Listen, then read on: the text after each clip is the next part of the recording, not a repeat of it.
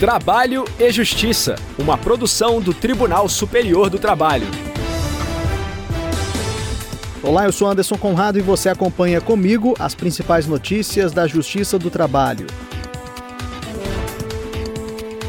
Quem abre o nosso programa é a repórter Michele Chiapa, de Brasília. Empresa de transporte público é condenada por condições sanitárias e de conforto inadequadas. E hoje é dia de reportagem especial. Você sabia que 16 de abril é o Dia Mundial da Voz? Vamos saber mais sobre profissões em que a voz é utilizada como instrumento principal de trabalho. Se liga, o programa já está no ar. A segunda turma do TST rejeitou o recurso da aviação Anchieta, de Belo Horizonte, em Minas Gerais, contra a condenação ao pagamento de indenização por danos morais coletivos. Saiba os detalhes do caso na reportagem de Michele Chiapa. De acordo com o Ministério Público do Trabalho, a empresa de transporte não proporcionava aos empregados local adequado para refeições nem banheiros com condições mínimas de higiene. Por isso, havia sido autuada pelas irregularidades e intimada pelo MPT a comparecer à audiência coletiva com outras 16 empresas do setor, com a finalidade de firmar o termo de ajustamento de conduta para corrigir as ilegalidades. Na ocasião, porém, a empregadora não teve interesse em firmar o TAC, que contém uma série de obrigações também previstas na norma regulamentadora 24 do Ministério do Trabalho. Com a negativa da Anchieta, o MPT ajuizou a ação civil pública. O juízo de primeiro grau verificou que, na perícia, foi confirmada a precariedade das condições de higiene e de conforto nos pontos de controle das linhas de ônibus e, por essa razão, condenou a empresa ao pagamento de indenização por danos morais coletivos, além de determinar o cumprimento das normas. A sentença foi mantida pelo Tribunal Regional do Trabalho da Terceira Região em Minas Gerais. O TRT entendeu que a condenação serviria para evitar novas violações e condutas semelhantes por outros empregadores. A empresa recorreu ao TST. A relatora na segunda turma foi a ministra Maria Helena Malman. Ela explicou que, de acordo com o Tribunal Regional do Trabalho, ficou comprovada a omissão da empregadora quanto às normas de higiene e à proteção da saúde dos trabalhadores. Segundo a relatora, a jurisprudência do TST prevê que a responsabilidade do empregador garantir meio ambiente ecologicamente equilibrado, além de outros direitos que visem a melhoria da condição social do empregado, independentemente da natureza externa do trabalho prestado, como no caso dos motoristas de ônibus. Por unanimidade, a segunda turma rejeitou o recurso da aviação Anchieta, ficando mantido o pagamento de indenização por danos morais coletivos de 300 mil reais. O valor será revertido ao Fundo de Amparo ao Trabalhador.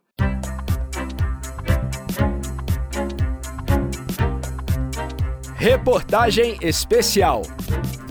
16 de abril é o Dia Mundial da Voz. Em alusão à data, nós produzimos uma reportagem especial sobre profissões em que a voz é utilizada como instrumento principal de trabalho. Você também vai saber como cuidar da saúde vocal. Acompanhe com a repórter Samantha Flor.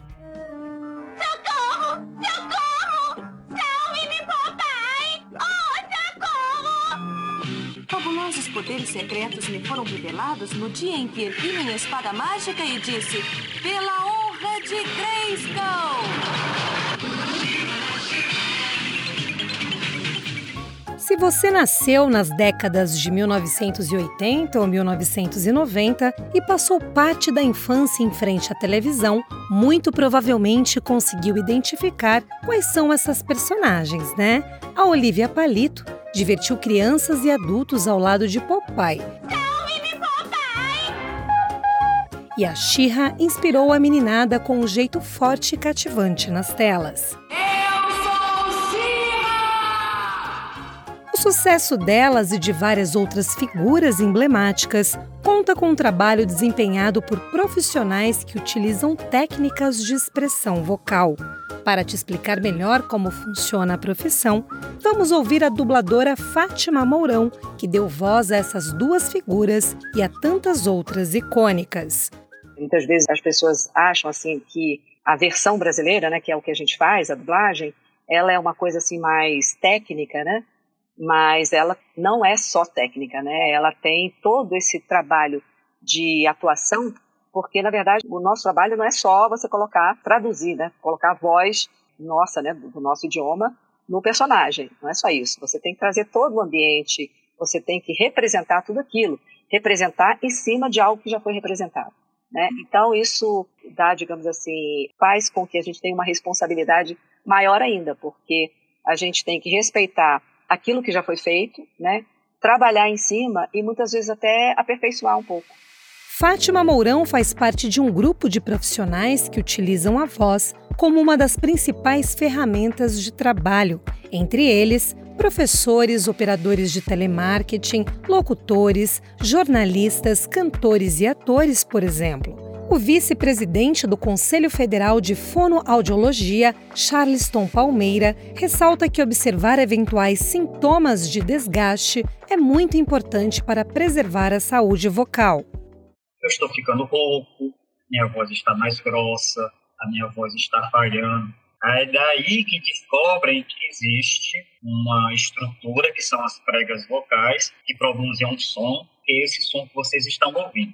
Esse som ele pode ser um pouquinho mais agudo, ele pode ser um pouquinho mais grave, ele pode ser um pouquinho mais forte e ele pode ser ronco, por exemplo. Ele pode ser falhado. Então, é nesse momento que é, as pessoas em suas conversas ou dentro do trabalho que identificam está é, tá acontecendo alguma coisa na minha voz.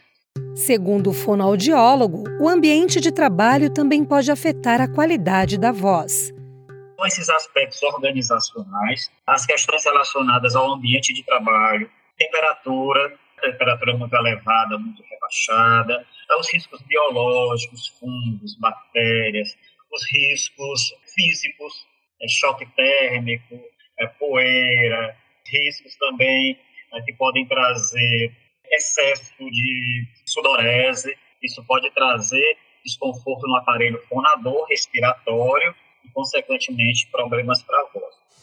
A dubladora Fátima Mourão conta que usa várias técnicas para manter a saúde da voz em dia. Eu recomendo que, primeiro, esse olhar, né? Vamos olhar para a nossa voz, vamos prestar atenção na nossa voz, vamos prestar atenção quando a pessoa tiver algum problema de garganta, gripe e tal. Cuidar também, não só pelo aspecto da garganta e tudo, mas lembrar que tem umas cordas vocais, que, que ela é responsável por a gente emitir o som também alguns pequenos exercícios simples para que você possa também, digamos assim, trabalhar o aquecimento da voz. Então, de manhã, isso para todos, né? Tem alguns exercícios que eu vou passar aqui que são bem simples, que a gente pode, à medida do, do tempo, lembrando de fazer.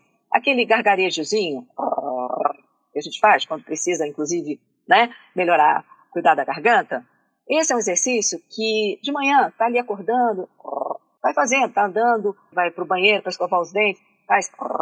Entendeu? Por quê? Porque você já está acordando as suas cordas vocais.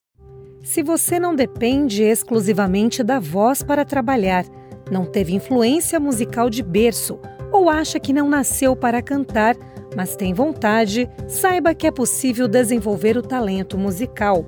Isso é o que defende o professor de música e cantor Davi Ramiro, adepto do método Suzuki, técnica japonesa que utiliza a educação musical para enriquecer e melhorar a vida de estudantes. Qualquer um pode ser. Eu acredito nisso.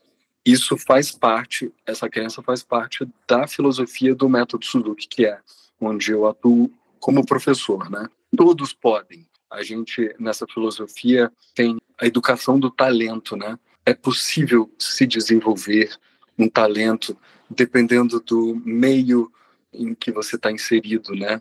Pode ser que o tempo varie de um para outro, mas todos podem. E se tem o desejo de ser cantor ou cantora, invista, porque todos podem. Mas atenção! Quem for além das aulas e se tornar um músico profissional precisa ficar atento ao cantar as canções durante shows e apresentações. Ouça o recado da advogada Edva Mangueira. Requerer o termo de autorização de uso de imagem e voz é essencial nos dias de hoje, pois sempre que você utiliza né, uma foto, vídeo ou uma voz de alguém, seja na empresa, né, rádio, ou algum material de divulgação né, de seu trabalho, Você precisa da permissão dessa pessoa antes de levar esse conteúdo a público. Vale lembrar que, independentemente da profissão, cuidar da voz é muito importante para a comunicação interpessoal e, consequentemente, para o bom desempenho no trabalho.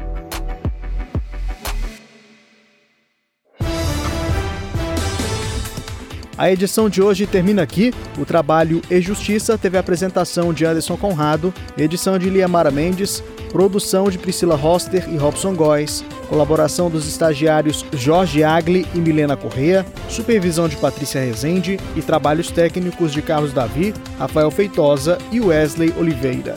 O programa é uma produção da Rádio TST, sob a coordenação de Rodrigo Tunholi e a supervisão geral da Secretaria de Comunicação Social do Tribunal Superior do Trabalho.